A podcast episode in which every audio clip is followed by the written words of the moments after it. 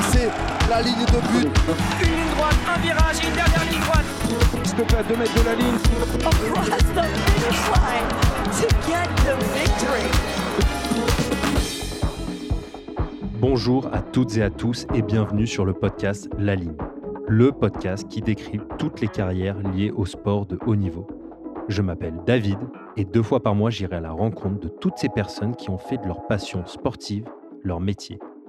Athlètes, médecins, journalistes sportifs, dans l'ombre ou sous le feu des projecteurs, nous découvrirons ensemble les joies, les peines et les passions de ces personnalités au destin aussi atypique que extraordinaire.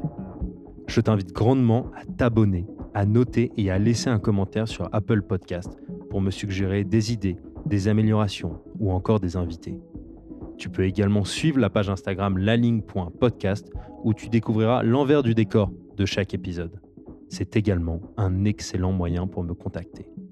À chaque fin d'épisode, je lirai un commentaire de la plateforme Apple Podcast ou un message reçu sur Instagram afin de prendre en compte tous vos avis. Le but, faire progresser ce podcast tous ensemble. Allez, assez parlé, tout de suite, place à notre invité du jour. Bernard El Salem, le président de la Fédération française d'athlétisme avec les lunettes rouges, qui est également le chef de délégation. Bonjour Bernard M. Salem. Bonjour David. Écoute, euh, ça me fait très plaisir de te recevoir euh, aujourd'hui. Tout d'abord, euh, comment vas-tu? Moi, je vais bien. Dans ce contexte un peu particulier, je vais bien. Bon, Très bien. Alors aujourd'hui, on va revenir sur ta carrière au sein de, de l'athlétisme français, mais bien plus encore. Si tu le permets, je vais te, je vais te présenter rapidement auprès des auditeurs. Donc Bernard, tu es né au début des années 50 en Algérie. Tu te passionnes très jeune pour le sport et plus particulièrement pour l'athlétisme. Une passion euh, si forte qu'à 10 ans, tu notes déjà euh, tous les records d'athlétisme dans des petits cahiers. On reviendra là-dessus. Tu te tournes ensuite vers le handball où tu exerceras différentes fonctions avant de devenir maire de Val-de-Reuil durant 20 ans. Toujours aussi passionné d'athlétisme, tu deviens vice-président de la Fédération d'athlétisme de 1997 à 2001 et tu prends ensuite les rênes de l'athlétisme français jusqu'au JO de Rio en 2016. Tes quatre mandats à la tête de la Fédération d'athlétisme sont couronnés de records et de succès sur lesquels euh, nous reviendrons. Et en 2012, tu diriges la délégation française au JO euh, de Londres.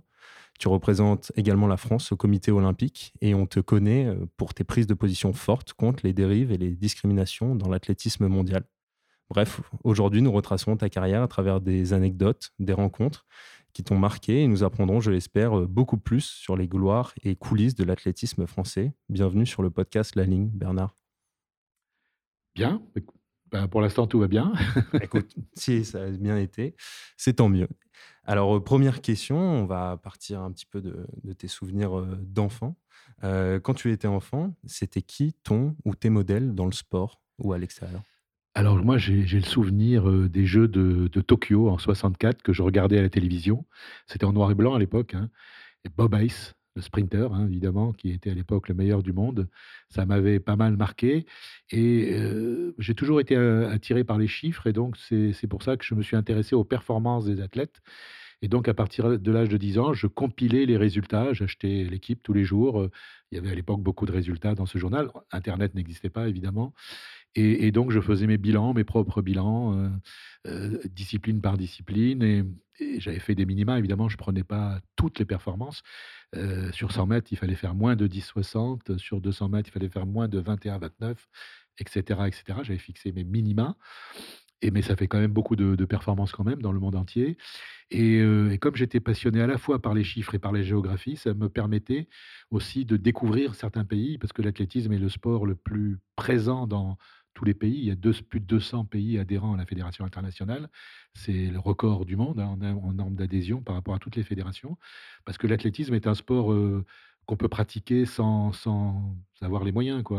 Courir, euh, on peut avoir euh, d'ailleurs dans certains pays euh, des coureurs, je pense à des gens du Kenya, de l'Érythrée ou autres, de certains pays africains, on court pieds nus, voilà, et puis quand on commence à gagner quelques courses, on s'achète des chaussures, mais voilà, c'est un sport vraiment accessible, et je dis souvent d'ailleurs que l'athlétisme est un des rares sports qui modifie les équilibres économiques, hein. Un un athlète d'un pays pauvre peut devenir champion olympique, c'est quasiment impossible dans les autres sports. Donc voilà, c'était une passion que je garde, que j'ai conservée. Avec Internet, c'est plus facile. Quand il me manquait un résultat, j'écrivais à la Fédération française d'athlétisme, heu, ou à la fédération allemande, ou la fédération anglaise ou américaine. Donc tu avais quel âge à ce moment-là? Bah, entre 10 et 11 ans et et et donc avec mon petit anglais de collège, heu, j'étais en 6e, hein, je je je faisais une petite lettre très simple évidemment pour dire: «Voilà, il me manque tel résultat, est-ce que vous pouvez me le faire parvenir?» et je recevais les résultats et j'étais content parce que, voilà, en plus comme j'étais je suis philatéliste, j'avais des timbres anglais, heu, allemands, heu, sur les enveloppes. À l'époque, on mettait des timbres américains et donc ça me faisait ça complétait ma collection, voilà. Donc la géographie, la philatélie et l'athlétisme, ça voilà les passions de base de mon enfance, de la préadolescence et jusqu'à aujourd'hui, ça reste très, très présent, dans dans mes passions.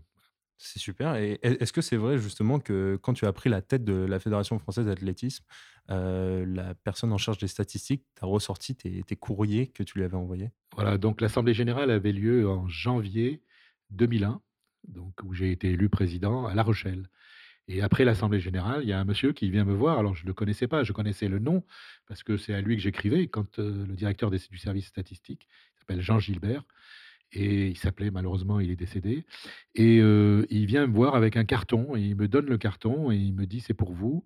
Je lui dis: «Mais il y a quoi dans ce carton?» il dit: «Bah, c'est tous les courriers qu'on m'avait envoyés, je les ai gardés parce que j'étais tellement étonné qu'un gamin de cet âge-là s'intéresse, aux performances que j'ai gardé les courriers». Donc j'ai retrouvé tous mes courriers avec mon écriture d'en d'enfant, c'était assez marrant et en même temps très émouvant. C'est assez incroyable et justement, est-ce que, heu, est-ce que l'enfant, que tu étais, qui compilait, ces records aurait pu imaginer qu'un jour, des années et des années plus tard, il serait, en train de défiler en 2012 à côté du porte-drapeau de l'équipe de France? Bien sûr que non, c'était dans le rêve, le plus le plus j'allais dire, impossible à réaliser, à cette époque-là. En plus, j'ai fait un tout petit peu d'athlétisme, j'ai pratiqué le lancer du javelot, mais très vite, je suis allé vers le handball parce que j'avais un bon bras grâce au javelot d'ailleurs et j'ai fait que du handball, j'ai gravi toutes les j'ai joué au handball pendant 40 ans, hein, de l'âge de 10 ans à l'âge de de de 45 ans, je continuais à jouer en équipe réserve dans mon club. J'ai présidé même, heu, d'ailleurs, heu, des clubs de plusieurs clubs de handball, j'ai même été arbitre. Enfin bref et donc mais je continuais à avoir cette passion pour la statistique et pour les bilans, de l'athlétisme que je continuais à pratiquer, voilà, dans mon coin et puis un jour, en Normandie donc, un vieux monsieur qui était président de la ligue de Haute-Normandie, hein, d'athlétisme, type tout à fait remarquable, qui a été président du club de Sotteville, hein, qui est le le meilleur club, de Haute-Normandie. Je fais connaissance avec lui et là, il découvre qu'effectivement, je connaissais bien l'athlétisme. Il savait pas. Il voyait comme handballeur, mais pas comme, quelqu'un qui connaissait l'athlé. Donc avec lui, on sympathise, et je suis en même temps, à l'époque, j'étais maire d'une ville nouvelle, donc ma politique, sportive, était prioritaire dans les projets de la ville et donc je construis des équipements sportifs et je fais construire un stade d'athlétisme aux normes internationales, une piste 8 couloirs et cetera et avec le club de de la commune, je dis: «Ben, maintenant qu'on a un beau stade, on va faire des compétitions et donc on va candidater pour, organiser des compétitions nationales». Donc en même moment, je rencontre le président de la fédération, j'organise un championnat. Alors c'était une compétition, heu, de pays à pays, hein, donc chez les jeunes et que j'accueille, heu, tout se passe bien et je fais connaissance avec le président de la fédération de l'époque, Jean Poxebut, qui est quelqu'un qui a marqué aussi l'histoire de la fédération, qui est maintenant décédé et donc il se rend compte, on fait connaissance, il se rend compte que je connais bien l'athlétisme. Je pouvais lui dire, dès que je voyais un athlète, sur la piste, il a tel record et cetera, quel que soit le niveau, hein, même si c'était pas un athlète, de haut niveau, de très haut niveau, quoi. Et donc voilà, le monsieur de Sotteville, me dit: «Moi, j'arrête, la la ligue parce que je voilà, je suis un peu vieux maintenant. Est-ce que ça t'intéresserait d'être président?» donc je me dis: «Oui, bah, c'est ma passion l'athlé. On me propose de rentrer dans ma passion, j'y vais». Donc je deviens vice-prési heu, président de la de la ligue en en 97 et en même temps, il y a les élections juste après à la fédération et ce Poxebut qui était en train de faire sa constituer son équipe, me propose la même chose. Et donc je rentre dans l'équipe de Poxebut. Au dernier moment, lui-même ne se présente pas parce qu'il est appelé à travailler au cabinet de la ministre des sports de l'époque, heu, Marie-George Buffet. Et c'est son second de la liste, Philippe Lamblin, qui, heu, prend la tête. Et je me retrouve vice-président du comité olympique quasiment, après la présidence de la ligue, régionale et voilà et je débarque donc dans le milieu au niveau national. Bon, Donc ça, c'est en 1997? 97, fin 97, voilà et et je me retrouve vice-président à l'époque et on me demande de me charger des des relations avec les collectivités. Étant maire et connaissant bien le milieu des collectivités, maire et conseiller régional de Haute-Normandie, on me demande de faire des des voilà, ce que je que que j'accepte évidemment volontiers parce que j'avais tout un réseau d'amis, heu, maires dans d'autres communes. C'est toujours intéressant quand on organise des championnats ici ou là. Et donc en en 2000, heu, tu vis donc tes tes 1 jeux olympiques en tant que À Sydney. à Sydney en en tant que vice-président de la Ouais. fédération d'athlétisme. Quels sont tes souvenirs, heu, de ce moment, Alors, spécial? j'étais pas dans l'équipe de France parce que le président donc de l'époque m'avait demandé de m'occuper, des partenaires de la fédé, donc j'a j'accompagnais les les les sponsors. Mais en même temps, je regardais l'actualité dans les journaux locaux et je voyais qu'il y avait une très forte tension parce que Marie-Josée Pérec qui était donc, à l'époque présente, hein, heu, après ses 2 titres, de Los Angeles en 96, elle faisait figure de favorite aux 400 mètres. Elle avait quand même une adversaire australienne de très bon niveau, Cathy Freeman. Et évidemment les médias j australiens, heu, tous les jours, en parlaient, faisant monter la pression à l'égard de Marie-Jo Pérec. Et Marie-Jo, elle était, dans un hôtel en centre-ville, alors que l'équipe de France était à l'extérieur de la ville, réunie dans un endroit, pour justement être tranquille, pas être embêtée et elle, bon, compte tenu de son prestige, heu heu, elle a pas voulu aller avec l'équipe de France et le président de l'époque n'avait pas obligé Marie-Josée Pérec, d'être avec l'équipe de France et du coup, elle était pas protégée parce que tous les jours quand elle ouvrait sa porte de sa chambre, elle avait les caméras et les médias australiens qui faisaient pression par rapport à Cathy Freeman et du coup, ça lui a fait péter les plombs, hein, puisqu'elle a décidé de ne pas courir, de partir, de retourner en France. Ça a fait scandale, mais les médias évidemment ont beaucoup parlé de ça. La fédération évidemment a été mis en accusation de pas avoir pris ses responsabilités. Donc le président de l'époque, Philippe Lamblin, a décidé de ne pas se représenter parce que il avait du mal à faire face à toute cette médiatisation très négative et c'est là qu'il m'a proposé de prendre sa succession en me disant: «Il y a pas de candidat, heu, c'est trop compliqué pour nous, heu, est-ce que toi qui viens de l'extérieur, qui a un œil extérieur, est-ce que ça te dirait de prendre la présidence?» je lui dis: «Ben oui, moi j'adore les challenges, hein, comme je l'ai fait dans l'entreprise. Moi j'ai bien, tout est à reconstruire» parce qu'on était vraiment dans une situation difficile. 0 médaille, un des plus mauvais résultats de l'histoire pour les Jeux. En plus, cette cam campagne de communication négative. Donc je dis: «Oui» et je deviens donc président comme ça, suite à Sydney. Oui, parce que justement la la à ce moment est au plus bas parce qu'il y a les 0 médailles, il y a le scandale avec, heu, Pérec. Il y a également un nombre de licenciés qui est en constante baisse donc tu as enfin, tu arrives un petit peu dans un dans un bateau qui est qui est dans la dans la dérive, heu, à l'époque et heu, justement, quelles sont tes ambitions quand tu arrives justement dans dans ce nouveau enfin, dans ce nouveau poste pour réformer l'athlétisme français? Alors évidemment, on se retrouve dans de grandes difficultés. On perd aussi des sponsors, hein, heu, suite à la mauvaise image. Donc tout était à reconstruire. Donc, ma 1re étape, c'était de reconstruire les services de la fédération.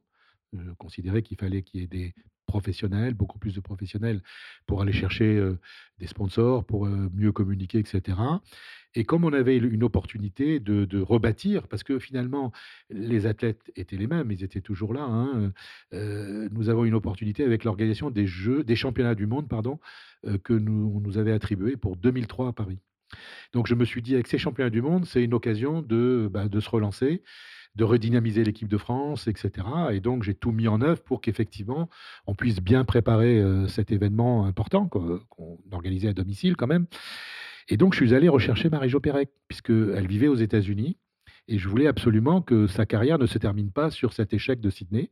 Donc heu, un jour, je j'en parle dans une interview, dans la presse et un de ses amis qui vivait qui vit en France toujours, heu, m'appelle en me disant: «Voilà, je suis un ami de Marie-Jo Pérec, elle a vu ce que vous aviez déclaré et elle est prête à vous rencontrer». Donc je je je décide avec cet ami-là d'aller aux États-Unis la voir, heu, alors d'abord à Miami parce qu'elle était à Miami à ce moment-là alors que normalement elle s'entraînait à San Diego. Donc je je vais là-bas et heu, je me retrouve avec elle, son ami de l'époque, qui était un ancien, athlète, américain, heu Donc et pour la convaincre?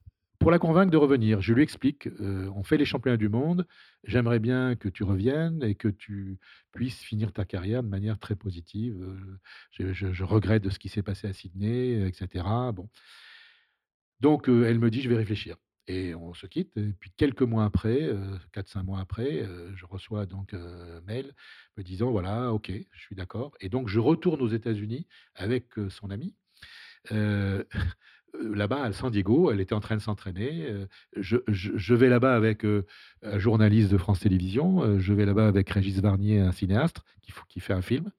Voilà, parce qu'il faisait des films sur des grands champions. Il a fait El Rouge, il a fait euh, Selassie, etc. Et il, avait euh, plusieurs documentaires qu'il proposait euh, donc aux chaînes de télévision. Et donc, on fait tout ça, et donc on annonce officiellement son retour, hein, et elle se préparait, etc. Bon, malheureusement, euh, elle n'a pas pu venir au championnat du monde, enfin, elle n'a pas pu y participer en 2003 parce qu'elle s'est blessée quelques mois avant. Et là, c'était trop, trop difficile pour retrouver son niveau. Donc, mais bon, moi, j'ai souhaité, la récupérer parce que c'est quand même le plus beau palmarès de l'équipe de France d'athlétisme. Et après, je lui ai proposé d'être ambassadrice de la fédération, donc elle a, accepté. Et elle nous représentait ici ou là dans des opérations de communication, etc. Voilà. Euh, j'ai toujours considéré, moi, que les anciens athlètes qui avaient réussi euh, devaient ensuite, quand ils avaient fini leur carrière, porter en, quelque sorte le, message et l'image de la fédération. Donc, c'est pour ça que j'ai créé ces postes d'ambassadeurs rémunérés hein, sur des missions donc, euh, que d'autres ont fait, comme euh, à l'époque Stéphane Diagana, Jean Galfione, comme euh, Christine Aron, Elise Barber, etc. Bon, il y a toujours eu, euh, et d'autres, hein, voilà. Donc, Annette Sergent, qui était championne du monde de cross hein, à l'époque. Donc voilà, ces championnats du monde se déroulent bien. Euh, on réussit à remplir le stade. hein. La moyenne d'ailleurs de billets vendus est de 60 000 par jour C'était où? au Stade de France. Euh, plus les invités, etc., les journalistes, il y avait 70 000 personnes dans le stade chaque jour. Donc, une super ambiance, ça reste un très grand souvenir dans ma tête, évidemment dans la tête de tous ceux qui ont vécu cette, ce championnat. Et, et là, on retrouve les résultats. On finit avec huit médailles, ce qui est le record du- pour un championnat du monde, euh, avec un quart d'heure magique que j'oublierai jamais. C'est le dernier jour où euh, Barber au saut en longueur euh, donc gagne le saut en longueur et médaille d'or. Et dans le quart quart d'heure qui suit, le relais 4 x 100 mètres féminin gagne le relais. Et, et donc, c'était vraiment formidable. Deux médailles d'or en un quart d'heure, comme ça, euh, formidable. Et c'était le dernier jour des championnats, donc ça a clôturé les championnats. Donc voilà, huit médailles, ça reste toujours le record aujourd'hui. On l'a égalé, mais on ne l'a pas battu. hein. On l'a égalé en 2005 à Helsinki. Mais voilà, donc euh, ça reste euh, pour moi un très grand souvenir, évidemment. Et d'ailleurs, Et là, ça a relancé une dynamique euh, fédérale. Le nombre de licenciés est reparti à la hausse. D'ailleurs, entre 2001 et, et 2016, où, où j'ai passé la main, on a doublé le nombre de licenciés à la fédération, ce qui est quand même rare pour une fédération. hein. Et d'ailleurs, en parlant de, de Helsinki, en 2005, euh, tu découvres là-bas une nouvelle euh, pratique sportive que tu décides d'emmener en France. Exact. Je, je- le dimanche matin, le dernier jour, euh, le matin, il n'y avait pas de compète, donc euh, je décide d'aller me balader dans, dans la ville, dans le centre-ville. Et là, je vois sur une grande place plein de monde. je dis, il y a une manif ou quoi? Qu'est-ce qui se passe? Donc je me renseigne, je discute avec un monsieur et je lui dis, c'est quoi? Il y a une manifestation? Il dit, non, non, c'est tous les dimanches matins, les gens se, se rassemblent et ensuite ils partent sur un parcours faire de la marche nordique. Effectivement, ils avaient tous des bâtons dans les mains. Et il me dit, voyez, la dame qui est là-bas, c'est la présidente de la République. Elle était dans la foule comme n'importe quelle personne, hein, sans problème, sans garde du corps ni rien du tout. Et j'ai dit, mais ça, c'est formidable, c'est ça qu'il faut qu'on fasse en France. Donc, ça m'a donné l'idée de développer la marche nordique quand je suis rentré. J'ai même recruté une Finlandaise, une animatrice finlandaise, pour former les animateurs, les coachs, développer le concept sur la France. Et aujourd'hui, vous le voyez, vous voyez des gens marcher partout. Je suis très content parce que c'était une idée, euh, fin- enfin, c'est une discipline finlandaise, mais que j'ai euh, euh, euh, importée en France euh, après les, champ- les championnats du monde d'Helsinki, effectivement. Oui, c'est assez euh, incroyable et c'est un vrai succès quand on voit maintenant la place que ça a euh, en France. Et justement, en parlant de, succès, en 2012, tu deviens chef de mission pour la délégation française au JO de Londres. Est-ce que tu peux nous expliquer un peu ton rôle? Et après on ira un peu plus dans les détails de, cette compétition Alors, le rôle d'un chef de mission, c'est d'abord de, comment dire, avec les, en relation avec les fédérations hein, olympiques, évidemment, de ben, préparer les règles de sélection de chaque fédération en fonction des règles internationales. Donc, j'ai créé une commission qui s'appelle la Commission consultative des sports olympiques, CCSO, que je- que j'ai présidée, donc, euh, qui était chargée d'examiner les règles. Une fois que les règles étaient admises, validées en quelque sorte, Après, donc, euh, les fédérations présentaient les sélections en fonction de ces, ces règles et on validait également les sélections pour le comité olympique, puisque c'est le comité olympique qui valide avant, avant l'engagement des athlètes euh, aux Jeux. Donc, il y a toute cette période préalable hein, qui a duré trois ans avant, avant les Jeux. Et puis, euh, évidemment, avec mon équipe, parce que bon, on n'est pas tout seul, l'équipe du comité olympique, plus une partie de, salariés de l'INSEP, l'INSEP étant le, pôle important, hein, mmh. où nous avons beaucoup d'athlètes aussi. Et du coup, on a créé, constitué une équipe. Et moi, j'ai vécu pendant les 15 jours des Jeux à l'intérieur du village, ce qui était une expérience exceptionnelle parce que le village, on ne peut pas y rentrer. Si on n'est pas athlète, si on n'est pas dans les délégations, on ne peut pas y aller. Donc, j'étais à l'intérieur, je vivais là, je dormais à l'intérieur. j'ai fait connaissance avec le directeur du village, qui était un type formidable, alors britannique, mais né en Suisse, parlant couramment le français. donc, c'était plutôt pratique pour moi. Et, puis, bon, je connaissais bien Sébastien Coe, qui était le patron des Jeux Olympiques puisque j'étais à la Fédération internationale à ce moment-là. Et, donc, il était aussi membre de la fédération, il était vice-président à l'époque. Et donc, du coup, ben, ça a permis aussi de, bah, de régler des problèmes très, plus vite que la norme. Je veux dire, quand on avait un petit souci, je me souviens quand les basketteurs sont arrivés, l'équipe de France de basket, il y avait des lits qui étaient trop petits par rapport à la taille des basketteurs. Donc, il a fallu que j'appelle le directeur du village et immédiatement, les lits ont été remplacés. Donc, ça, c'était voilà, ce côté. tu avais un peu tous les rôles. Euh. Oui, et, donc, j'ai en même temps découvert le rôle, donc, le rôle le plus dur, parce qu'un chef de mission, il est là que pour régler les problèmes. C'est-à-dire quand ça va bien, il n'y a pas besoin du chef de mission, il y, a, toute une équipe autour. Et je vais vous raconter un problème qui est arrivé d'ailleurs à un athlète de, l'athlétisme. Quoi, hein. il est qualifié pour les Jeux sur une performance qui réalise au meeting de Paris sur 5000 mètres. Et il fait une très grosse performance. D'ailleurs, il bat son record, mais de manière un petit peu bizarre. Donc, on décide de le contrôler, hein, évidemment. Il est contrôlé, mais à l'époque, le, laboratoire français était fermé, c'était l'été, et on envoie donc le contrôle à Lausanne, au laboratoire de Lausanne. Ça met un peu plus de temps pour avoir le résultat, et quand on reçoit le résultat, il on est à Londres. Donc il a, fait sa série la veille. Bon, il a été éliminé évidemment parce qu'il n'avait pas vraiment le niveau. Et je reçois le résultat. Évidemment, il est positif euh, à un produit dopant. Je le convoque le soir dans un bureau et euh, en présence de mon adjoint, donc du comité olympique, mais aussi en présence du directeur technique de la fédération. Et je lui dis, voilà, j'ai un résultat, j'ai le résultat de ton contrôle au meeting de Paris il est positif, donc tu ne peux pas rester au village, tu rentres chez toi. Et après, la procédure va se mettre en place, hein, procédure classique hein, pour suspendre. Et il me dit pas question. Je lui dis attends, pas question, tu as fait ta course, c'est fini, maintenant tu rentres. Il me dit pas question et il avait un papier sur les mains qu'il lisait. En fait, il, en fait, il avait eu un avocat dans la journée, c'est comme ça que je m'en suis rendu compte, qui lui avait dicté une phrase qu'il fallait qu'il dise. Et je lui ai dit, écoute, cet avocat-là, je le connais, il est mauvais. toutes, les, affaires qu'on a eues de dopage avec lui, il les a perdues. Donc, tu es mal barré et tu dégages. Et il me dit non. Et je lui dis, bon, bah, voilà, je vais te raconter comment ça va se passer. Il y a une solution. Je vais faire en sorte que tu sortes du listing des, des athlètes présents ici. Et je veux dire à l'organisation, au directeur du village, qu'il y a un intrus au village, puisque tu n'es plus sur la liste. Et donc, ils vont venir te chercher avec la police et ils vont t'accompagner à la gare de Londres pour prendre le train. Est-ce que tu préfères rentrer chez toi encadré par le policier ou rentrer tranquillement voilà, par le train, etc. Donc, à ce moment-là, il dit OK, je rentre. Voilà. Ça a bien marché. Ça a bien marché. Donc voilà, c'est l'anecdote euh, négative concernant l'athlétisme. Bon, il y en a eu d'autres aussi, euh, avec un entraîneur de boxe qu'il a fallu que je vire parce qu'il foutait le bazar euh, dans, auprès de ses collègues, hein, d'entraîneurs, etc.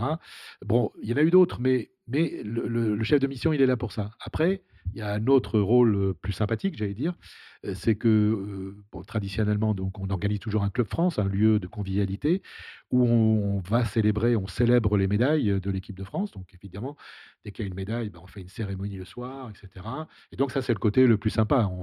Voilà, on valorise la médaille de tel ou tel sportif de haut niveau.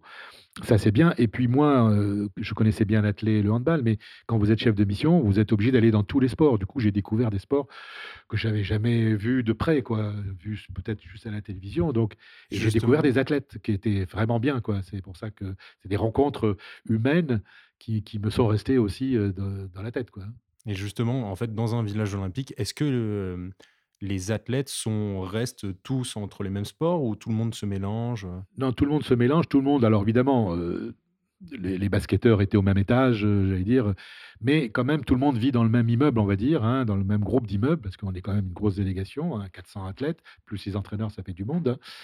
Et le matin, au petit déjeuner, le midi, au déjeuner, ben, les gens se retrouvent. Il y a un restaurant, heu, ouvert à tous les athlètes. Les gens se retrouvent et effectivement, les Français, bah, déjeuner ensemble, petit déjeuner ensemble quand ils étaient quand ils étaient en compétition, c'était différent évidemment.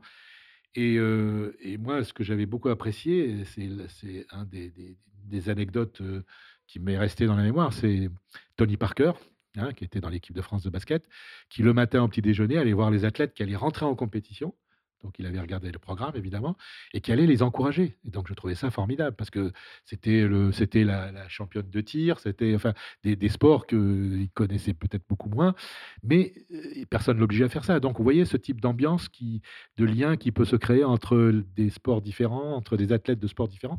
J'ai trouvé ça formidable et évidemment, heu, Tony Parker est une personnalité particulière, que j'aime beaucoup et en même temps, heu, bon, c'est aussi pour moi, ça a été des rencontres. Alors Tony, je le connaissais parce qu'il est de Rouen, heu, donc je l'ai vu débuter, heu, son père a été un des premiers basketteurs américains à venir jouer en France, à Fécamp et le président du club de Fécamp de l'époque, c'était un ami donc j'allais voir des matchs de temps en temps et Tony était jusqu'à l'âge de 16 ans, il il jouait au basket là-bas et il était rentré à l'INSEP à 16 ans. Donc je le connaissais déjà lui. Mais mais quand même, c'est quand même quelqu'un de bien et vraiment, je garde un excellent souvenir de son comportement, heu, très très convivial, bienveillant à l'égard de tout le monde, quoi. Il avait déjà eu déjà une âme de leader, heu, enfin déjà parce que sa Il était carrière pas était il déjà bien lancée. c'était pas le porte-drapeau, hein, ouais. c'était voilà, donc heu, le porte-drapeau de l'époque, c'était Laura Flessel. Laura Flessel Voilà. et justement justement, en parlant de de porte-drapeau, tu défiles, à la cérémonie d'ouverture, à côté de de de Laura Flessel. Est-ce que tu peux un peu raconter comment se passe une cérémonie d'ouverture? Parce que nous, on voit qu'à la télé, mais comment ça se vit de l'intérieur? Alors évidemment, avant de rentrer dans le stade, avant de défiler, on attend à l'extérieur du stade. Et là, l'attente est longue. Plus de 2 heures d'attente. Et donc évidemment, on a les athlètes qui sont les uns les uns derrière les autres, heu, bon, au bout de bout de quelques minutes, quelques, heu, ou d'1 heure, ça commence à bouger. Et donc le rôle du chef de mission, c'est de veiller à ce que ce soit pas le bazar, heu et donc de voilà. Et puis et surtout quand on commence à rentrer dans le stade, qu'on soit alignés, hein, parce que c'est voilà, on est alignés les uns derrière les autres et cetera et ce qui m'a le plus impressionné, c'est les athlètes professionnels. Heu, je pensais que les professionnels allaient pas avoir, heu, comment dire? Allaient pas être, touchés aussi fort par cet événement, hein, parce que défiler dans un stade olympique, c'est un événement, inoubliable pour un athlète, hein, et je pensais que compte tenu de leur professionnalisme, ils allaient être en fait, c'était les plus excités, heu, par rapport aux athlètes amateurs, heu, les joueurs de handball, les joueurs de les les joueurs de basket et cetera et souvent j'intervenais auprès d'eux pour dire: «Eh les gars, du calme, on n'est pas encore, heu, sur le stade, voilà, il faut donner une bonne image de la France et cetera». Bon après ça s'est très, très bien passé, hein, il y a pas eu de problème, mais mais voilà, le rôle de de du chef de mission, c'est un peu de surveiller que ça parte pas dans tous les sens, et et et vraiment, c'était eux les plus impressionnés par, par ce défilé, par cet événement. Et tu penses à tu penses à certains noms? Alors bon, dans dans les rencontres, évidemment, j'ai quelques noms qui m'ont marqué. D'abord, Isabelle Yacoubou, basketteuse, hein, qui était, heu, très bonne basketteuse, mais qui avait commencé par l'athlétisme. Elle a été championne de France du lancer du poids cadette. Heu, elle était du côté de Toulouse, oui, elle était dans un club par là-bas et puis bon, heu, elle était grande, costaude, voilà, grande, donc du coup, elle est allée au basket et elle a bien fait parce qu'elle a bien réussi et donc avec elle, évidemment, on avait des relations particulières parce qu'elle venait de l'athlétisme, donc du coup, on on se parlait comme, heu, voilà, comme si elle était toujours dans l'athlé alors qu'elle avait quitté depuis quelques années. Heu, oui, il y a eu aussi, heu, Yannick Agnel Yannick le nageur qui fait 2 médailles d'or à Londres, plus une médaille de bronze, je crois, avec un relais. Yannick Agnel, 20 ans, féru de littérature. J'avais jamais vu ça à cet âge-là. Il pouvait parler de n'importe quel auteur, comme un grand spécialiste. D'ailleurs, à la fin du séjour, je lui dis, «Bon, maintenant, qu'est-ce que tu vas faire?» je m'attendais à ce qu'il me dise, «Ben, je vais, m'entraîner pour telle compétition et cetera» et il me dit: «Non, je vais attaquer Tolstoï». Je dis: «Qu'est-ce que c'est? Qu'est-ce que tu vas faire avec Tolstoï?» il dit: «Ben, je vais étudier Tolstoï en russe». «Tu parles le russe? Tu as appris le russe?» il dit: «J'ai appris bien le russe pour ça». Je trouvais ça formidable pour un gamin de 20 ans. Voilà, donc Yannick Hallel, c'est quelqu'un aussi qui m'a beaucoup marqué. D'ailleurs, on s'est on revus de temps en temps, on se revoit de temps en temps.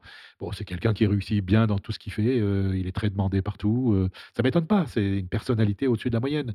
En plus, champion olympique, double champion olympique, donc voilà. Voilà les personnalités, hein, Tony Parker, Yannick Hallel, Teddy Riner aussi évidemment, en tant que judoka, qui est aussi un personnage très sympa, heu, à Rio, on a passé des soirées, on a déconné après évidemment après sa compétition, hein. On a beaucoup rigolé, heu, Ouais, parce que c'est un vrai professionnel, hein. Ah lui, c'est un vrai professionnel. Voilà, c'est des gens comme ça, et ben, grâce, heu, à à cette, heu, cette responsabilité de mission, ça m'a permis de découvrir, beaucoup de sports et et vraiment des gens très intéressants, voilà c'est bien. Et et ce que je je je regrette un peu, c'est que, vous voyez, le sport de haut niveau, bon, on le voit qu'au travers des spectacles, hein, mais c'est plus que ça. Et dans la société dans laquelle on vit aujourd'hui, le sport mériterait davantage d'attention parce que, pour moi, le sport et on le voit dans toutes les équipes de France, c'est un des derniers ascenseurs social de la société. Ça permet à des gamins de quartiers difficiles, de familles modestes et cetera, de devenir des champions et de réussir dans leur vie et malheureusement, c'est pas mis en valeur tout ça et je crois que c'est pas mis en valeur et surtout, je pense qu'on n'en fait pas suffisamment. Moi, je je je pourrais prendre des tas d'exemples de de jeunes de de quartiers difficiles. En athlétisme, Mehdi il habitait dans le quartier le plus dur de Strasbourg, hein.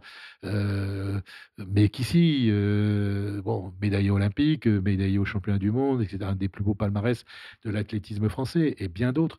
Et ben, ces jeunes-là sont des modèles et je trouve que l'État, heu, la France, ne ne met pas en valeur ces modèles pour les générations qui suivent.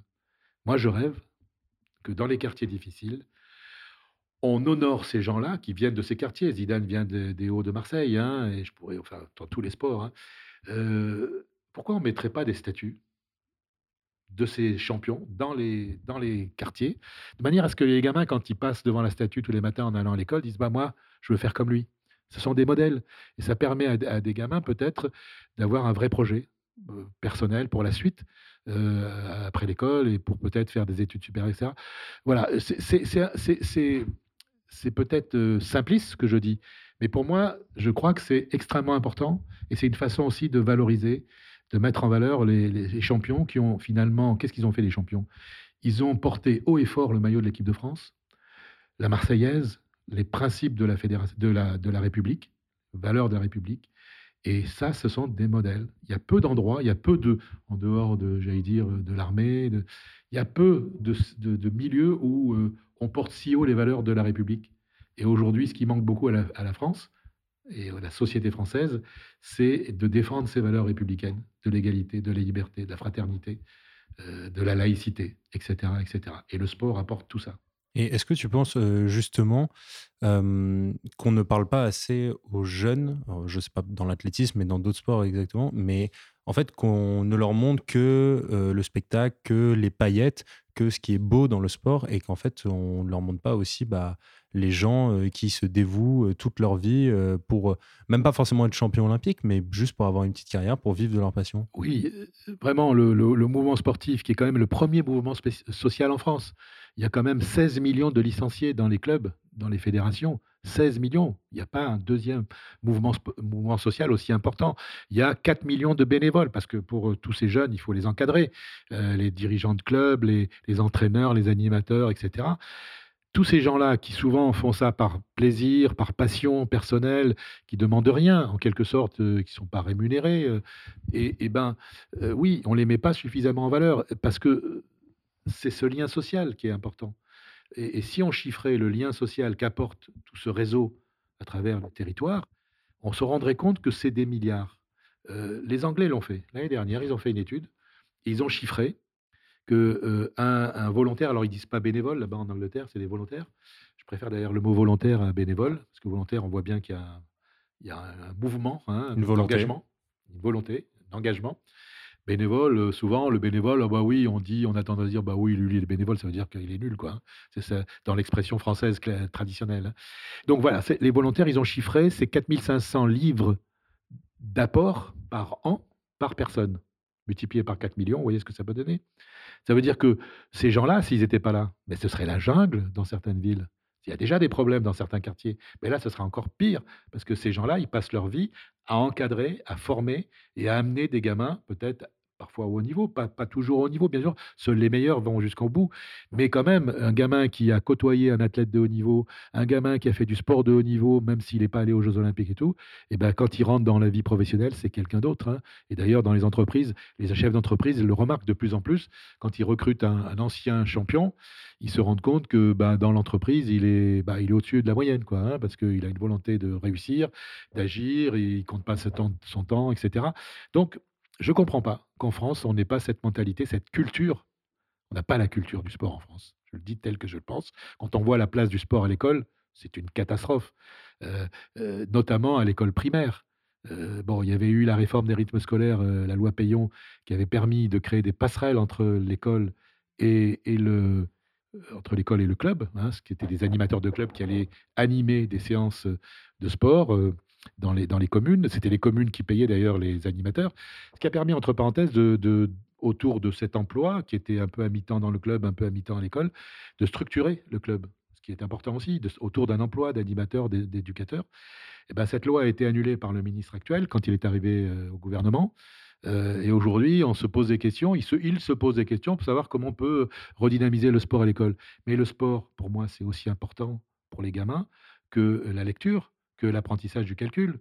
Parce que le sport, c'est un langage. Parce que le sport, ça permet à la fois, sur le plan physique, de découvrir son corps.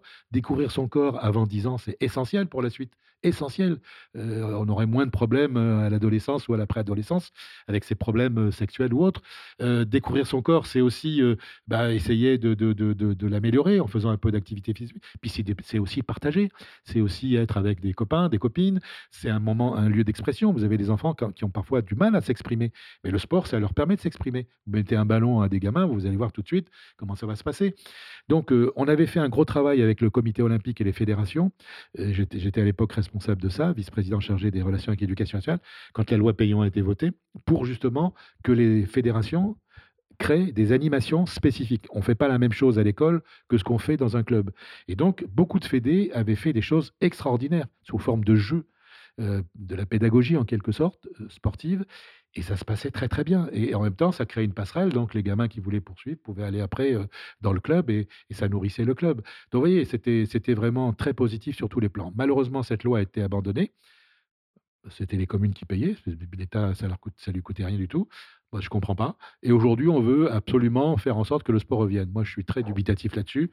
Euh, soit on intègre complètement le sport à l'école dès la, prim- dès la maternelle, et, et- mais il faut le faire euh, normalement. Il ne faut pas le faire par des petits, petites réformettes euh, comme c'est en train de se faire en ce moment. Ouais, parce que tu trouves donc qu'il y a une, en fait, il y a une ambivalence de la part de l'État où l'État, bah, il est quand même très heureux quand il y a des champions olympiques, des champions du monde de foot, des choses comme ça, mais qu'après, il n'y a pas forcément les moyens pour euh, former les jeunes. euh. Ben, on l'a Ouais. vu quand euh, l'équipe de France a gagné la Coupe du Monde en 98. euh, L'État a récupéré ça, même après la deuxième Coupe du Monde.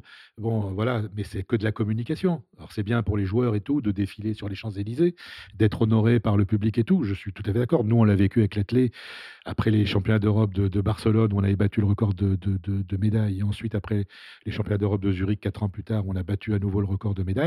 On a défilé, on a été reçu euh, quand on est revenu de, Zurich. Euh, on a été reçu euh, par une foule immense à la gare de Lyon. Et ensuite, on a été reçu à l'Elysée, etc. Comme, après Barcelone, aussi à l'Elysée. C'était Sarkozy à l'époque et après, c'était Hollande. Mais, mais les athlètes étaient contents de défiler sur les Champs-Élysées et tout. Mais ça s'arrête là. C'est que de la com. Mais dans, les actes euh, qu'il faudrait mettre en œuvre, euh, la France, quand même, euh, l'éducation nationale, c'est primordial. C'est la base de tout. Pourquoi le sport n'est pas mieux placé? Regardez les classes après les classes au collège et, au lycée, les classes études, sport-études, c'est n'importe quoi, très franchement. Nous, c'est important pour les fédés d'avoir un suivi pour ces jeunes parce que c'est complémentaire de ce qui peut se faire par une fédé à l'INSEP ou ailleurs. Sauf que ce sont des classes qui disparaissent le jour où le prof qui s'en est occupé part à la retraite ou change de, région. Alors que les classes euh, danse, les classes musique, là, par contre, ça, ça reste. Et d'ailleurs, le- le- le- le- le- les horaires de travail ne sont pas les mêmes. Le sport, c'est deux heures de plus pour les gamins. La classe danse, c'est l'après-midi, on fait de la danse. C'est classique. C'est- voilà. Pourquoi le sport n'est pas au même niveau que, ces- que, ces, euh, que la danse, que ces objets culturels, en quelque sorte, ces activités culturelles? Je ne comprends pas. Parce que, et on en a besoin. Et puis, on a les Jeux en 2024, donc il aurait fallu toute une politique de mise en place. Malheureusement, il ne se passe pas grand-chose par rapport à tout ça. L'éducation nationale, n'en parlons pas, mais voilà, on dit va continuer, euh, on diminue le budget de l'État pour le sport. Enfin bref, vraiment là, je suis vraiment outré par la manière dont l'État euh, s'occupe du sport en France. Bon, je, suis toujours envieux devant les Anglais, devant les, Allemands, les Anglo-Saxons en général, où le sport a une meilleure place à l'école, même jusqu'à l'université. Regardez la place du sport à l'université aujourd'hui en France, c'est quand même pas terrible. En dehors, des STAPS, hein. en dehors des STAPS, euh, qui, font, qui, font, qui vont sur des métiers sport, le reste, c'est zéro. Quoi, hein, je le confirme, hein. même, même, même dans les écoles privées. Euh, moi, j'étais en école de commerce avant. Et euh, bah, quand je suis parti, ils ont commencé à mettre un peu de moyens. Mais au début, on n'avait strictement rien. Euh, on était, bah, moi, je fais du rugby. On était dans l'équipe de rugby. On n'avait pas d'entraîneur, pas de terrain. On devait organiser nos matchs. Pas d'équipement. Donc, bon, c'était assez vite limité. C'est désespérant de voir ça, alors qu'aujourd'hui, on sait bien que le sport, pour la société, c'est à la fois une, opportunité d'élévation des, gens, mais c'est surtout, c'est très formateur sur le plan psychologique, le sport. C'est très formateur. On le voit aujourd'hui avec la santé. Maintenant, bon, la loi, depuis quelques années, permet à un médecin de faire une prescription non médicamenteuse pour certains types de pathologies. Mais c'est compliqué parce que la loi le permet, il y a peu de médecins qui le font. Pourquoi? Parce que on n'a rien coordonné, l'État, quand il a fait voter cette loi. Dans la formation des médecins, on n'en parle pas aujourd'hui, encore aujourd'hui.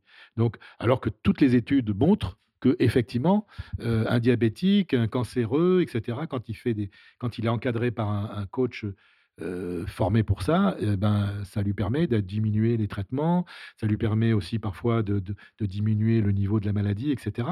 Euh, encore une fois, on n'apprend rien. C'est les anglo-saxons qui ont inventé ça avant nous.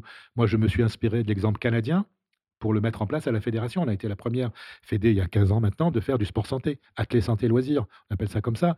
On a actuellement 30 000 licenciés malades envoyés par des médecins dans les clubs encadrés par des coachs athlètes santé qui sont des coachs formés et qu'on a obtenu du ministère des Sports un certificat de qualification professionnelle. Donc, ce sont des professionnels après une formation. Donc, on leur attribue ce, diplôme pour qu'ils puissent exercer et ils sont rémunérés dans les clubs et tout. Donc, ça a aussi structuré les clubs, professionnalisé les clubs. Ceux qui se sont lancés là-dedans, tous les clubs ne le font pas, mais la plupart des grands clubs le font. Et je peux vous dire qu'on voit les résultats. Ça fait 15 ans qu'on le fait. Alors, d'autres fédérations s'y sont mis après nous, hein, mais est-ce qu'on encourage ça? Et c'est aussi une économie pour la Sécu. Les, ça a été chiffré en France, c'est 1300 à 1500 euros par personne et par an malade euh, en économie en termes de médicaments. Si les gens faisaient du sport. Si les gens étaient euh. encadrés, faisaient du sport. Bah, multiplié par le nombre de malades ou de gens qui ont des pathologies, c'est quelques milliards. Les, les, les Canadiens que j'avais rencontrés nous avaient dit qu'ils faisaient une économie de 6 milliards par an grâce à ça. Parce que tout le monde le fait là-bas depuis 50 ans, hein, c'est pas d'aujourd'hui. Pourquoi on fait pas ça? Et si on cherche des économies pour, la, pour le, le, gouvernement, pour euh, les, services, ben, là, il y a un moyen d'économiser, peut-être de réinvestir différemment, etc. Je ne comprends pas. Le sport, voilà, le sport, ça peut ça. Le sport, ça peut aussi accompagner le vieillissement dans les EHPAD. On parle beaucoup des EHPAD, euh, etc., de la situation de certaines personnes âgées. Avec le Covid, on a eu quand même pas mal de drames. Mais le sport, alors il y en a qui le font, hein, mais on pourrait généraliser ça, quoi. Hein. Je sais qu'il y a des clubs d'athlètes qui interviennent dans les EHPAD. voilà, et c'est aussi pour eux une prestation qui leur permet aussi de, de, financer le, haut niveau derrière, qui, coûte beaucoup très cher. Hein. Quand on a des athlètes de haut niveau, il faut les accompagner. Enfin bref, voilà. Donc, et puis j'ai aussi lancé le sport dans les entreprises avec l'entreprise Michelin. C'était maintenant il y a 12-13 ans à Clermont-Ferrand, avec des coachs qu'on avait formés et qui faisaient faire des exercices physiques aux salariés pendant les heures de travail. Alors évidemment, c'est pas le même exercice physique qu'on fait à quelqu'un qui est devant son écran toute la journée ou à quelqu'un qui décharge des camions, hein, bien entendu. Et au bout de deux ans, le patron de l'époque, euh, Monsieur Sénard, hein, qui est maintenant patron de Renault, euh, Jean-Dominique Sénard, il m'appelle et il me dit: «Il faut qu'on se voit parce que j'ai fait un audit, j'ai le résultat». Donc je vais le voir, il me dit: «Il n'y a pas photo. Moins 25% d'absentéisme, plus 12% de productivité». Je dis: «Oui, tout le monde est gagnant. Le salarié se sent mieux dans sa tête et dans sa peau, puis vous, vous gagnez de l'argent». Donc euh, voilà, donc tout le monde est content et maintenant ça s'est développé, hein. Il y a d'autres entreprises qui le font de plus en plus et et c'est même, euh, dans le RSE, c'est devenu, avant quand les entreprises faisaient faire ça aux salariés, le le le le patron, l'entreprise payait une taxe Hein, parce que c'était considéré comme un avantage donné aux salariés. Aujourd'hui, ça rentre dans le RSE, donc il n'y a plus de taxes à payer. Ah oui. Donc ça commence à bouger là-dessus. Bah, on, voit, on, voit en tout cas que les prises de position euh, te tiennent à cœur et que tu as envie de. Tu as toujours voulu instaurer de, nouvelles choses, en tout cas dans, dans le sport. Et justement, j'aimerais revenir sur quelque chose, c'est que tu as été pendant 8 ans, si je ne me trompe pas, depuis 2011 jusqu'à 2019, au poste, au conseil de l'IAF. Et tu l'as quitté en, en, 2000, en 2019. Déjà, est-ce que tu peux expliquer un petit peu ce que c'est l'IAF alors, on n'appelle plus l'IAF, on dit World Athletics World maintenant. Athletics maintenant. Ça a changé de nom depuis 2019 d'ailleurs. Euh, donc, c'est la Fédération internationale d'athlétisme qui regroupe toutes les fédérations de tous les pays. hein, donc, plus de 200 pays, 206 pays exactement, sont adhérents à la, à la Fédération internationale. Et donc, effectivement, j'avais été élu donc au conseil euh, de, de- de- de- de cette structure euh, et j'ai fait deux mandats, hein, euh, je crois. C'est des mandats de 4 ans, hein, c'est des Olympiades. Euh, mais en 2019, c'était donc à Doha, au moment des championnats, juste avant les championnats du monde. Euh, j'ai pas été réélu de peu de voix, hein, de quatre voix, bah, parce que j'ai pris des positions. euh, J'étais le seul euh, du Conseil à voter contre la décision de, pénaliser les athlètes androgènes. Donc Semenya et d'autres, hein, elle n'est pas la seule. Donc j'ai pris position contre ça. Je, l'ai exprimé dans les médias, évidemment, parce que comme j'étais le seul, j'étais souvent sollicité par les médias pour donner ma position, expliquer le, sens de, mon, vote euh, contre. Et malheureusement, ben, je pense qu'on m'en a voulu et du coup, ben, voilà, pas été pour la, pour la, la petite histoire, en fait, euh, cette année, j'ai fait avec un, un groupe euh, un travail de recherche euh, sur justement le cas des athlètes hyper androgènes. C'est à cette occasion que j'ai pu te rencontrer, euh, Bernard. Donc, en fait, les athlètes hyper euh, androgènes, ce sont des, des femmes qui ont des taux de testostérone beaucoup plus élevés que la moyenne.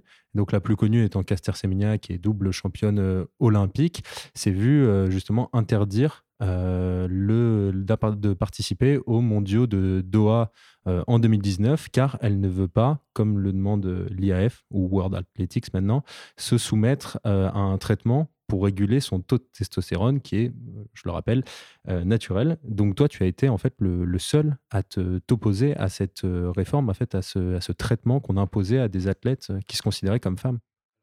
Si je me suis opposé, c'est parce que d'abord, je viens de la pharmacie, donc je connais un peu les médicaments. Euh, et quand on nous a présenté l'étude qui avait été faite sur euh, 4000, euh, 4000 athlètes, hommes et femmes, je me suis rendu compte, on nous l'a présenté l'étude, que les différences de production de testostérone étaient aussi importantes chez les femmes que chez les hommes, déjà. Alors pourquoi une réglementation pour les femmes et pas pour les hommes? Première chose. Ensuite, selon les disciplines, donc il y a les, les courses, les lancers, euh, les sauts, etc. C'est pas les mêmes, euh, on n'a pas les mêmes chiffres. hein. Dans les lancers, on a aussi euh, des femmes qui produisent un peu plus de testostérone que la, que la norme. Et pourquoi les filles qui font du demi-fond, hein, puisque c'est le demi-fond qui est touché, 800 mètres et 1500 mètres. Donc, j'ai trouvé que c'était anormal. Soit on appliquait la règle pour tout le monde, ou bien on ne l'appliquait pas. D'autant que, si on prend le cas de Caster Semenya, mais elle n'est pas la seule, hein, c'est une femme, c'est une vraie femme. D'ailleurs, elle, elle va avoir un enfant là. Donc c'est pas c'est pas euh, un mélange d'hommes et de femmes. Elle a qu'un seul sexe, c'est un sexe féminin. Ça a été euh, euh, prouvé par des, des- des- par des médecins qui l'ont ausculté de très très près. Donc elle est née comme ça, c'est pas de sa faute. Donc pour des champions comme elle, j'ai pensé que c'était une double peine. C'est-à-dire que déjà dans la vie de tous les jours, quand on la voit dans la rue, on dit tiens c'est un garçon. Elle ressemble à un garçon, mais c'est une femme. Et, et donc, elles doivent le vivre difficilement. Et en plus, le sport, qui est pour elles euh, une espèce d'oxygène, de, de respiration, eh ben, on va la sanctionner également sur le sport. C'est une double peine. Je trouve ça anormal. Par ailleurs, j'ai remarqué que la plupart des filles concernées sont des africaines. Ça veut dire que génétiquement, il y a un lien avec le continent. Donc, c'est y une a- discrimination. Même aucune européenne. Non, aucune. C'est une discrimination. La seule non africaine, c'est une indienne. D'outils Chand. Euh, voilà, Chante qui est plutôt une sprinteuse 100-200 mètres. Alors, bon, elle n'est pas concernée puisque ce n'est pas les disciplines concernées, sauf que euh, cette fille, elle est, je ne l'ai jamais vue en finale d'un championnat du monde ou des, Jeux Olympiques. hein. Euh, Donc, ce n'est pas, pas ça qui l'avantage. Si, avec, si, on, prend les arguments de, de- de- des- gens qui ont fait ça, elle, elle aurait dû être championne olympique. Non, jamais. Elle n'est même pas rentrée en finale. Elle se faisait éliminer en série. Donc, euh, voilà, ça ne l'avantage pas, même si elle produit plus que la norme. Clairement, parce que pour, euh, en fait, pour rappel, l'IAF, ce que propose l'IAF aux athlètes hyper androgènes maintenant, c'est de soit de concourir avec les hommes, alors que ces personnes se considèrent comme femmes et sont nées en tant que femmes, soit d'avoir recours à un traitement, donc qui va dérégler euh, leur équilibre hormonal qui est naturel pour elles, ou alors de concourir dans des catégories intersexes, sauf que les catégories intersexes n'existent pas. Ça n'existe pas. Et puis, le traitement médical est dangereux. Parce que le jour où on la verra plus, l'athlète, parce qu'elle aura 40 ou 50 ans, bah, elle aura peut-être un cancer. Et on dira, bah oui, c'était à cause du traitement. Mais c'est trop tard. Donc, moi, j'ai pas envie de prendre ce genre de responsabilité à l'égard de ces athlètes-là. On parle beaucoup de Semenya, mais elle n'est pas la seule, hein, parce que euh, il y a une athlète burundaise qui été concernée, il y a plusieurs athlètes kenyennes, une éthiopienne. Donc, c'est vraiment l'Afrique. hein, on le voit, c'est l'Afrique. Donc, non, je trouve ça scandaleux qu'on ait décidé ce genre de choses. Euh, D'ailleurs, euh, l'Office mondial de la santé était contre. hein. Plusieurs organisations, l'Association mondiale des médecins était contre, mais on l'a fait quand même. Je ne comprends pas. Et donc, tu es donc parti de l'IAF. Malheureusement, ça n'a pas encore euh, changé, mais la controverse, en tout cas, reste euh, d'actualité. On en entend euh, toujours, toujours parler. En tout cas, c'est très admirable et, courageux de ta part d'avoir su t'opposer à, ça. On arrive sur la fin de, cette interview. J'aimerais te demander, qu'est-ce que tu fais maintenant? Quel est ton rôle dans, dans l'athlétisme mondial actuel et quels sont tes projets pour l'avenir? Alors, dans l'athlétisme, donc, je suis président de l'Union méditerranéenne d'athlétisme. Euh, J'organise un championnat euh, réservé aux moins de 23 ans tous les ans. Donc cette année, il a été annulé à cause euh, de la pandémie, hein, mais il est reporté l'année prochaine en, Espagne, à côté d'Alicante. Donc ça concerne les jeunes, donc de moins de 23 ans, les futurs champions. Ça marche bien. J'ai regroupé tous les pays méditerranéens. Il y a d'autres associations du même genre, dans d'autres sports. hein, il y en a une douzaine d'associations. Mais je suis la seule à avoir réussi à convaincre tous les pays d'être là. Quand je dis tous les pays, Israël et Palestine est autour de la table. Ce qui n'est pas le cas dans les autres associations. C'est assez rare. passage. Bah oui, c'est la seule. Et du coup, bah, on a des athlètes euh, israéliens et palestiniens qui viennent dans les championnats. Bah, je vais prendre un exemple. C'était la- l'année dernière, c'était le championnat était en Italie et le podium du 100 mètres féminin. La première, c'est une égyptienne. La deuxième, c'est une, israélienne. La troisième, c'est une libanaise.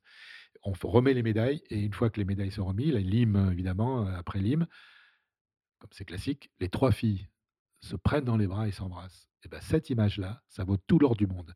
Parce que normalement, compte tenu de, la nature de ces pays qui, sont, qui ont été parfois en guerre et qui sont- voilà, qui s'opposent, c'est impossible dans la vie de tous les jours. Et ben, il n'y a que le sport qui peut amener ça. Voilà, cette image-là, elle est formidable. Et, donc, euh, c'est pour ça que je dis que le sport, ça peut apporter beaucoup de choses à la société. Euh, voilà. Donc, je m'occupe de ça. Donc, on a organisé aussi un championnat indoor. hein, donc, c'est alternativement indoor une année, ou outdoor l'année d'après, et ainsi de suite. Donc, le premier championnat indoor, on l'a fait à Miramas, parce que la salle venait d'être inaugurée, la salle couverte de Miramas, et ça a été une première pour beaucoup de pays, parce que les pays du sud méditerranéen, ils font pas de l'indoor, ils n'ont pas besoin de ça.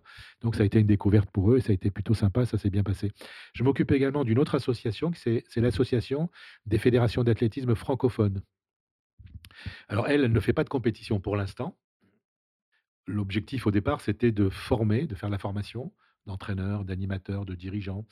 Heu, c'était aussi, de d'aider des athlètes à bah, des athlètes francophones à venir, heu, je pense à l'Afrique, hein, en général, venir, être intégrés dans un pôle en France pour les aider à à se développer. On a eu une athlète libanaise au Krebs de Toulouse une année, on en a eu quelques-uns aussi à l'INSEP ou à au Krebs de Talence. Bref et et donc c'est de la coopération, en fait. On fait de la coopération, mais depuis on aurait dû, à cause de la pandémie, on l'a pas démarré cette année, on aurait dû démarrer des compétitions. Donc on a, heu, plusieurs projets. Le premier projet, c'est un circuit de meeting francophone.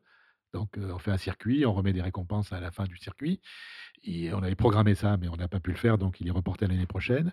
Un circuit de course sur route, de running aussi, francophone, avec un circuit hein, dans les pays. On avait, on a, on, avait commencé d'ailleurs le circuit, mais on a arrêté par, le, par euh, la course de Marseille-Cassis. C'était la première étape pour la France, et ensuite il y avait d'autres un peu partout. La montée du monde du Cameroun, euh, etc. Tout ça a été annulé. Donc on n'a pas pu continuer, donc ce sera pour l'année prochaine aussi. Et puis on envisage également un championnat pour les moins de 16 ans, les plus, plus jeunes encore, les, les- les enfants, les, les ados, j'allais dire. Et, et pourquoi? Parce qu'on s'était dit que là aussi, sur la francophonie, il faut défendre dès le plus jeune âge la langue française. Et aider les jeunes dans le sport. Et aider les jeunes, les deux. La langue française, aujourd'hui, elle, elle régresse dans le monde. On voit bien que c'est la langue anglaise qui a pris le, le dessus, le leadership partout. Et malheureusement, le français diminue. Mais il y a encore beaucoup de pays attachés au français. En Afrique, mais pas simple, seulement en Afrique. Le Liban est un pays où pratiquement tout le monde parle français, alors que ça n'a jamais été une colonie française. Donc il y a un attachement à la langue française et à la France. Donc moi, je défends aussi ces options-là. Ce sont des options un peu plus politiques, mais au travers du sport, on peut aussi faire de la politique intelligente. Voilà. Mm. Et tu as un rôle euh, toujours dans le comité olympique. euh, Et je suis vice-président du comité olympique, chargé du haut niveau, donc des Jeux olympiques en particulier.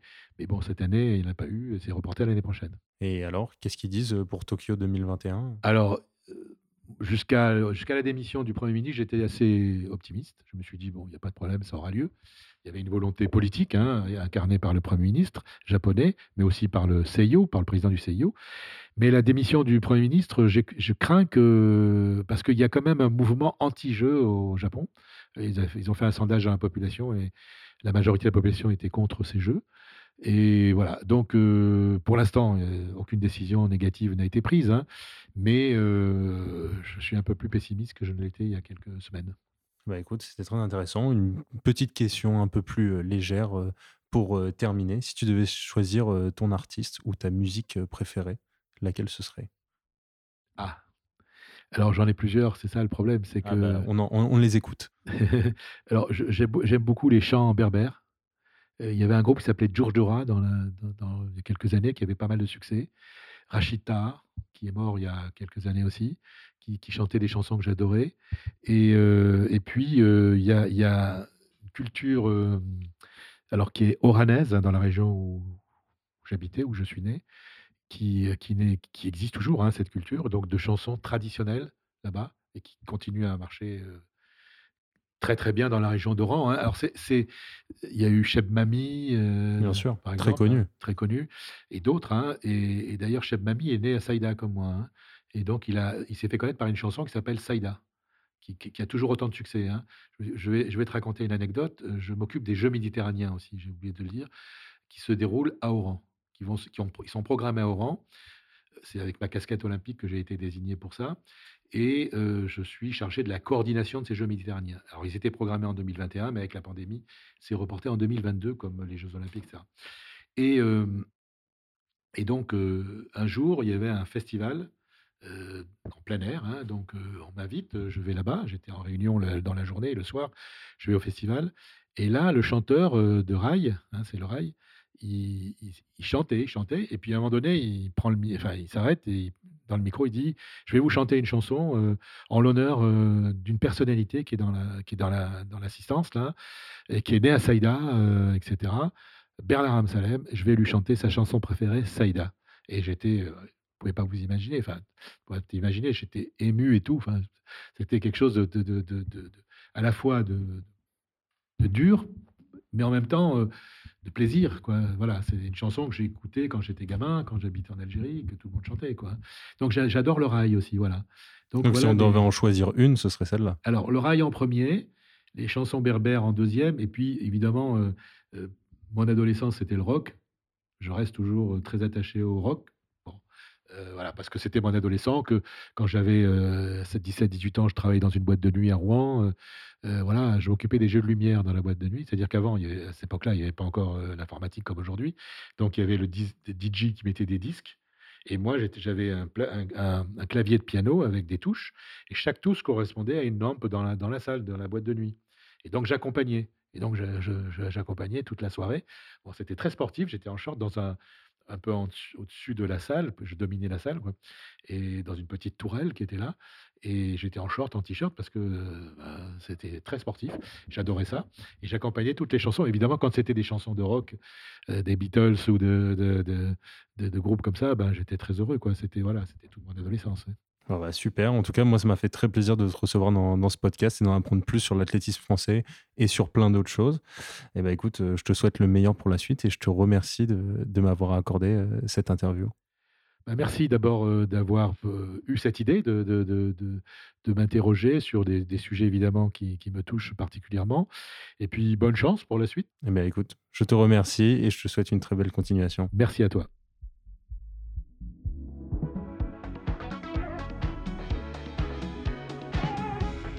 Merci à tous d'avoir écouté ce sixième épisode jusqu'au bout. J'espère que ça vous a plu. En tout cas, autant que moi de rencontrer Bernard et de connaître un peu les coulisses du sport de haut niveau et de l'athlétisme français.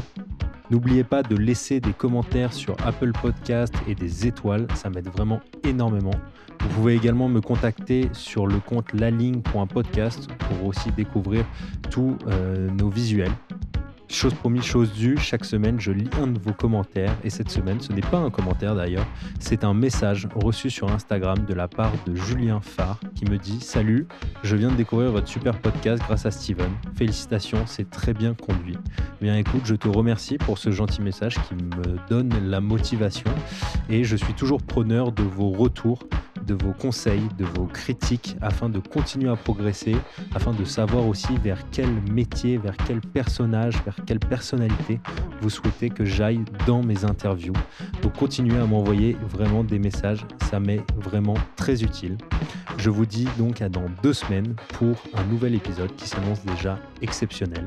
C'était David pour le podcast La Ligne.